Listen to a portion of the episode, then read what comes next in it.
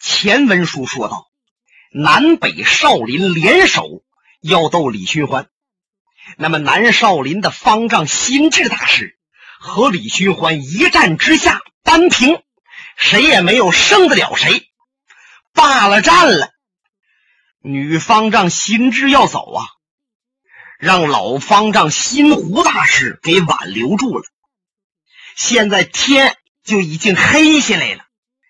新湖告诉，把新月师兄曾经住过的那个屋子给腾出来，让心智师弟在这个屋子里边休息。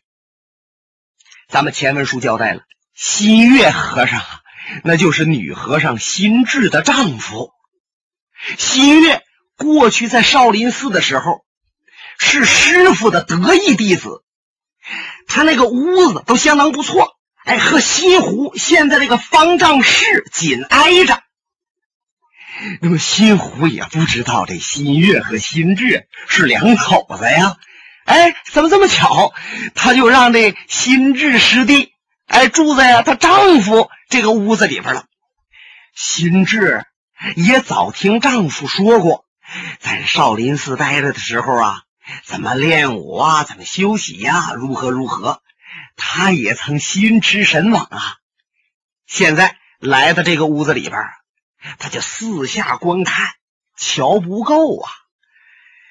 看着这个屋子，这个旧地，想起来自己已经逝去的丈夫，心中也很酸楚。丈夫早年死了，儿子又新亡，能受得了吗？西湖和尚陪着他坐了一会儿，然后和白晓生到他的方丈室下棋去了。其实他们俩不是下棋去，他们是晚上值班啊，怕李寻欢在藏经阁压着，万一再有什么别的事情了，因此他们都不睡觉啊，随时准备去对付李寻欢。心智和尚一个人在屋子里边坐了一会儿。感觉到挺疲劳的，他就把灯都熄灭了，然后合衣倒在床上，把薄被轻轻抖开，盖在身上边是迷迷糊糊的，刚睡着，就在这房上边下了一个人，轻功不错，落在地下就跟四两棉花相仿。声息皆无啊！下来的这个主是往左看看，往右瞧瞧，然后就贴到心智休息的这个窗子边上，拿耳朵往里边听。心智和尚呼吸均匀，呃，外边那个人一琢磨呀，和尚是睡着了。好，动手吧。他从怀里边。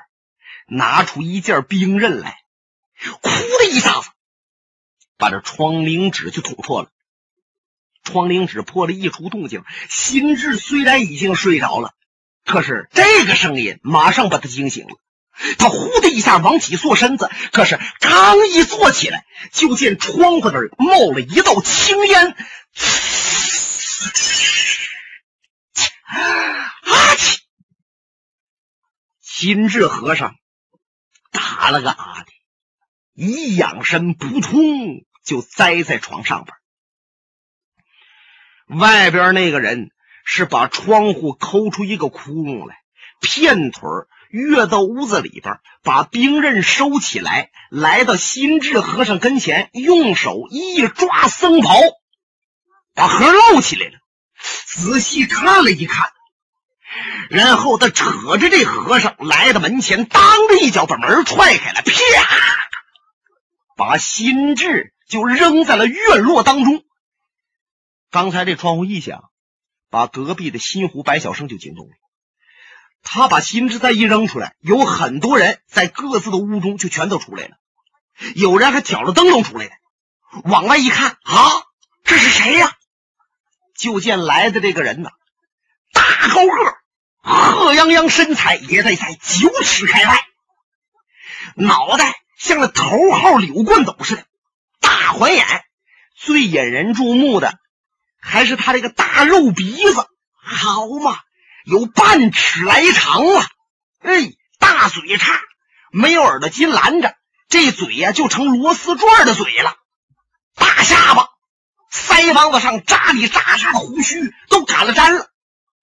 这位的两只眼睛，在夜晚当中闪烁的寒光，就比天上的星星还要亮，看得出来内功极为深湛。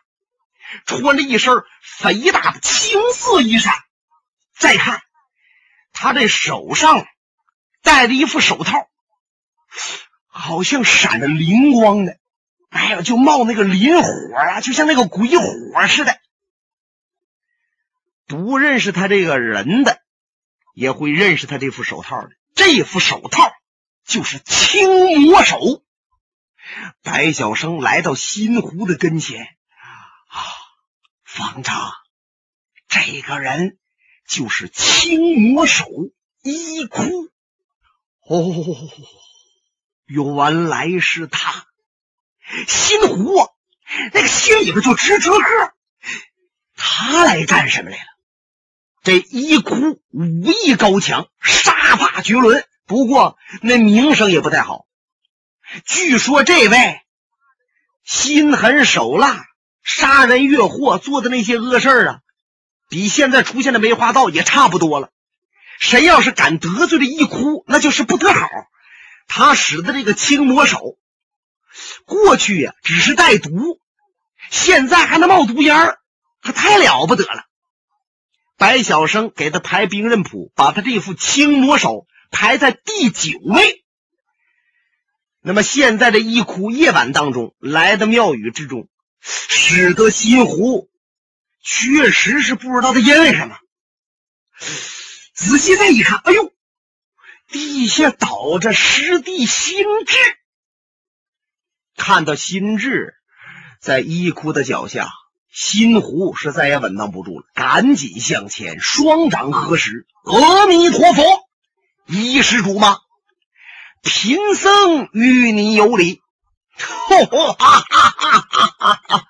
正是毛衣哭，一剑可今夜来到你们的庙宇，告诉你们，我要杀三个人：一就是被你们押到这儿来的小李探花李寻欢；二就是你本庙的护法和尚新梅僧人；第三个。我就是要杀那个给武林道上排兵刃谱的白晓生。大家一听好嘛，他要杀这三个人呢，都是鼎鼎大名的人物。那么，据说这一哭，他和李寻欢有仇，他的徒弟叫什么秋毒啊，让李寻欢给杀掉了。啊，那么他为什么要杀我们庙中的护法和尚呢？我们护法新梅大师啊，都已经圆寂了，可能他还不知道啊。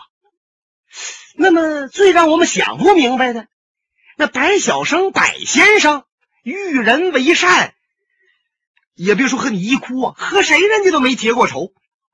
你跑到这儿来要杀白晓生干什么？原来这一哭确实是眼高过顶，普天下没有他服气的。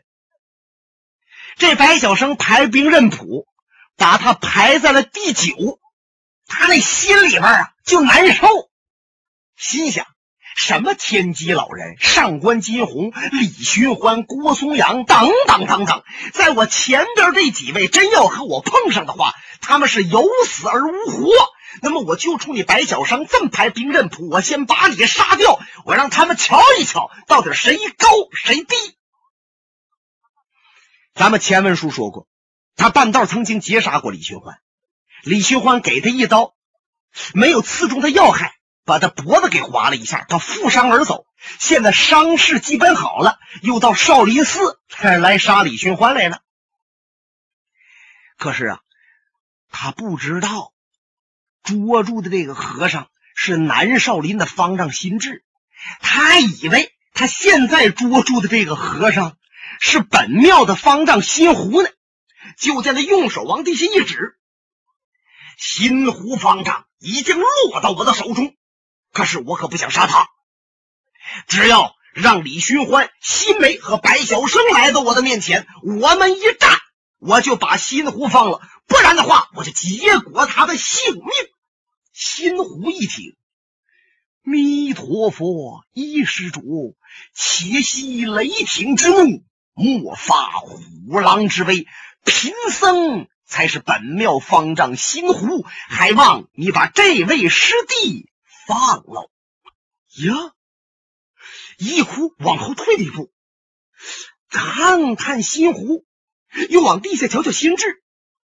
哦，这么说，我等到半夜拿住的这个和尚不是新湖，他是我师弟。你把他放了吧，有什么话和我说。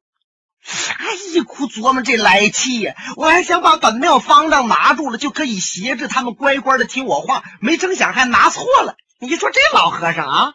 他搁地下趴着，我这我还以为他是新湖，我不认识他们这些人呢。一哭是够毒的，他一琢磨不是新湖，留活的也没用，干脆打死得了。一抬青木手是照着新智的脑袋，嗡，就要往下砸。且慢！新湖赶紧摆手，嗯嗯，一哭停住了。不过这手啊，还是停在新智脑瓜上边。他侧转身子，瞧着新湖：“你喊慢着什么意思？”一师叔，你来到我庙上，不就想杀这三个人吗？当然。那么一剑客是一位武学大家，咱们按绿林道画一个道吧。这绿林界上讲啊，画道。所谓画道啊，就是说道说道，咱们提个条件。哎，本来老何心湖不掺和绿林道那些事儿，他跟谁画画道啊？可是玉一哭只能这么说，没有别的办法。就见一哭两眼一闪亮，嗯，新湖和尚，那你说一说，怎么个画道？你把我师弟心智先放了，贫僧我和你过招。如果说。一剑客，你要能胜得了我新湖，我想那李寻欢、什么新梅白晓生就没有必要再和你比武动手，他们就可以站在那儿等着你用青魔手往脑袋上砸，一死了之。因为我要不是你个儿，他们三个呀，也就未必能是你对手。你赢我一个人，就是赢了所有的人。咱们俩打赌动手，你看怎样？老和尚。你想胜过我吗？也未必能够胜得了施主。咱们拳脚相见，比划比划吧。好吧，既然你这么讲，我可以和你比划。再有一点啊，你们都给我听着，在我和这西湖。比武未完之前，任何人不许到跟前来救这心智。谁要敢过来救心智，我就先把心智要命。说着，他往下一俯身，在心智的周围走一圈。随着一走，他拿青魔手啊，画了个圆圈哎，把这心智就圈到里边了。心虎赶紧摆手：“你们都往后退，往后退，不要在此地啊！远点，远点，远点。”你看这心智，千里迢迢从南少林来的，没成想，大江大浪都没翻过船，今天在小河沟这地方就栽了，让青魔手一哭，拿青魔手毒烟给打昏过去了。心湖要竭尽全力确保心智安然无恙啊，所以他把别的和尚啊都赶到旁边去。他让一哭到他跟前来进招，尽量离得心智远点。这一哭可是吃生米的，什么都不在乎。见西湖一摆手，他噌就窜过来了，泰山压顶之势，青魔手自上往下，直灌老和尚顶梁。如果他要不戴青魔手这副毒手套，新湖还可能和他接一招。可是他的青魔手发着绿光往下的一来，都知道这手套上带毒啊！那感激他这一掌嘛。因此，老和尚心湖向后一退，他往前一窜，风又一撒，和尚又往旁边躲，他真是又一撒，和尚侧身又飘在了旁边。一哭是连攻三式，老和尚连躲三招。忽然间，就见在藏经阁里边飞身就窜出了一个人。夜晚当中，一道鹤影飘身来到老和尚心湖切近。这个人大叫连声：“师兄，请你站在一边为帝，与一哭一战。”啊啊！是你，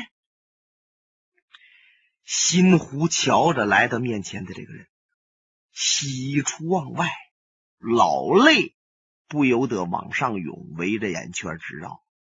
那说谁从藏经阁出来了？原来就是被李寻欢点中穴道、挟制着的心术和尚。新湖一见，是的呀，是的。这几天来呀，就担心你呀遭了李寻欢的毒手，也怕李寻欢他本人赶到走投无路的时候，他杀死你。万万没想到，你竟能够安然的出了藏经阁，这一定是李寻欢睡着了，你趁其不备才跑出来的。哦，那你被李寻欢给点的穴道。这一定是我少林派内功深湛，冲开了穴道，身体恢复自如，你这才能够离开藏经阁。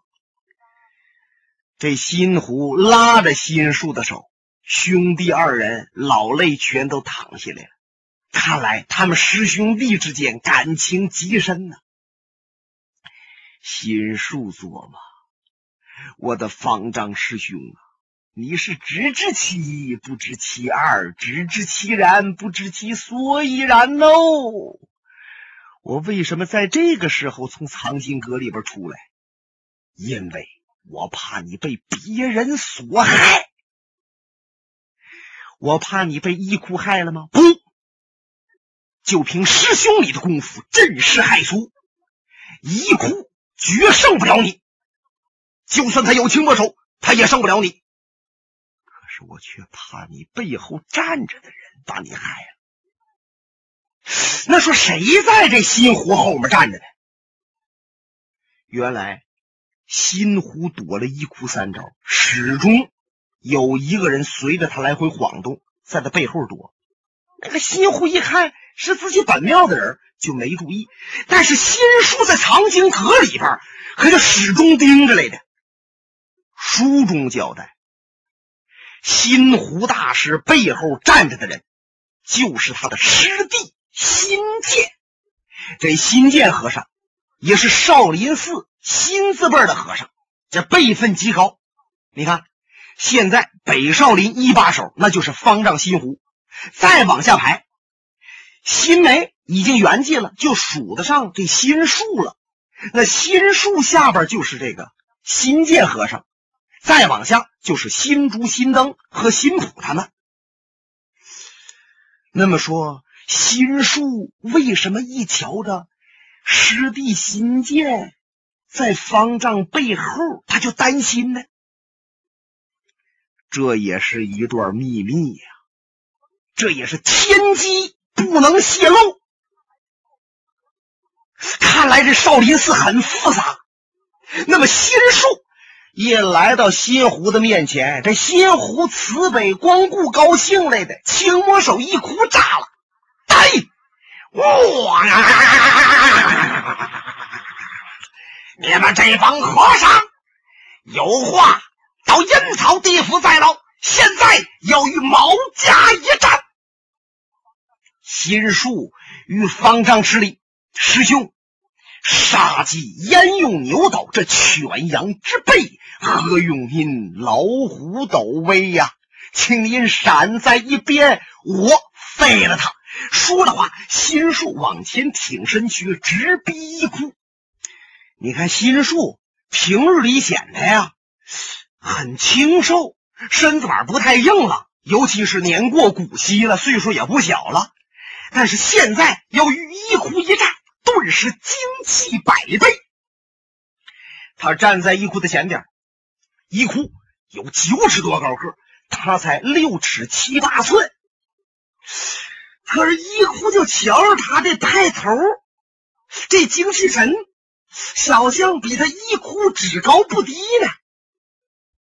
一哭都不由得吸了一口冷气呀。嗯，你这和尚法号怎么称？贫僧心术。你是西湖的师弟，不错，正是。你想替他先死？哼哼。可不知我佛愿不愿招我去？你佛就等着你呢！接招吧！青魔手又拍下来了。心术是蔑视的一笑，闪身形缩颈藏头，在他胳膊腕底下唰啦就闪到旁边去了。他一招反背倒拖连，又拖心术的后摇篮，心术脚底板跺地，就绕到他后边去了。他倒踢紫金冠，一踢心术的裆口，心术身子再往旁边一飘，就绕到他左边来了。他连发几招都空了。一哭可不敢答应。少林这些和尚不简单，尤其是我打完这个，还有那个，那个完后边还有那个呢。哎，我呀得速战速决，把我绝招啊都得拿出来。对，就这么地。这一哭，这把青魔手让他使得上下翻飞呀！啪啪啪啪啪啪啪！周围这些僧人们都担心，可别让青魔手给碰上啊！只要一碰上，那毒性发作就完了。据说他这个青魔手毒的那个厉害的程度，仅次于五毒童子周易呀！啊！这些人是一边瞧着呀，不由自主的往前走。本来他们闪得很远，现在越凑合越往前，越凑合就离心智越近了。心智的弟子慧章一个鱼跃就窜到心智跟前，俯身把师傅就抢出去。一哭一瞧，呀，秃驴呀！趁我动手，竟敢救人，哪里走？一哭疯了似的往前一追，慧刚，慧刚和尚，他的一只手亮出来戒刀，刚要还招，这时候心术一瞧不妙，这慧刚和尚能够架得住一哭那青魔手一击吗？他飘身形往前去，想拦挡一哭，一哭气急败坏，他的双掌一拍。就听他噗，哦呀！一哭，又拍中他的青魔手，毒烟又冒出来了。他这个毒烟也太厉害！你看，方才心智和尚在屋中一时没有小心，就中了毒了，现在还昏迷不省人事呢。那么心术虽然了解他这个毒烟的厉害，提前有防备，不过急切之下，他要救心智，要护着慧刚和尚，就没闭气。那么毒烟呲的一打出来，烟儿也毒，也太厉害，围着他的身子呜那么一转，他就感觉到这鼻子呀滋儿一辣，嗓子眼儿啊一疼，中毒了。赶紧叫少林内功天华宝开闭气功，想稳住心脉。可是当时间他就感觉到啊，天旋地转，两眼发黑，四肢无力，心中暗叫不好，我中毒了。他侧身子往旁边一闪，就想跳出圈外。就真昏倒的话，也得昏到旁边去，别倒在一哭跟前，再让他杀死。一哭一看，那慧刚把师傅心智都救出去了，他再往前撵，那也撵不上了。气急败坏，回转身子，他瞧着心术，好你个和尚，既然你想为那个和尚死，我就成全你。说着话，他嗡的一下举起了青魔手。心术还想躲，那还能躲得了了？就听着，啊，蹦起来一趟血线。本节目由哈尔滨大地评书艺术研究所研究录制。刚才播送的是长篇评书《多情剑客无情剑》。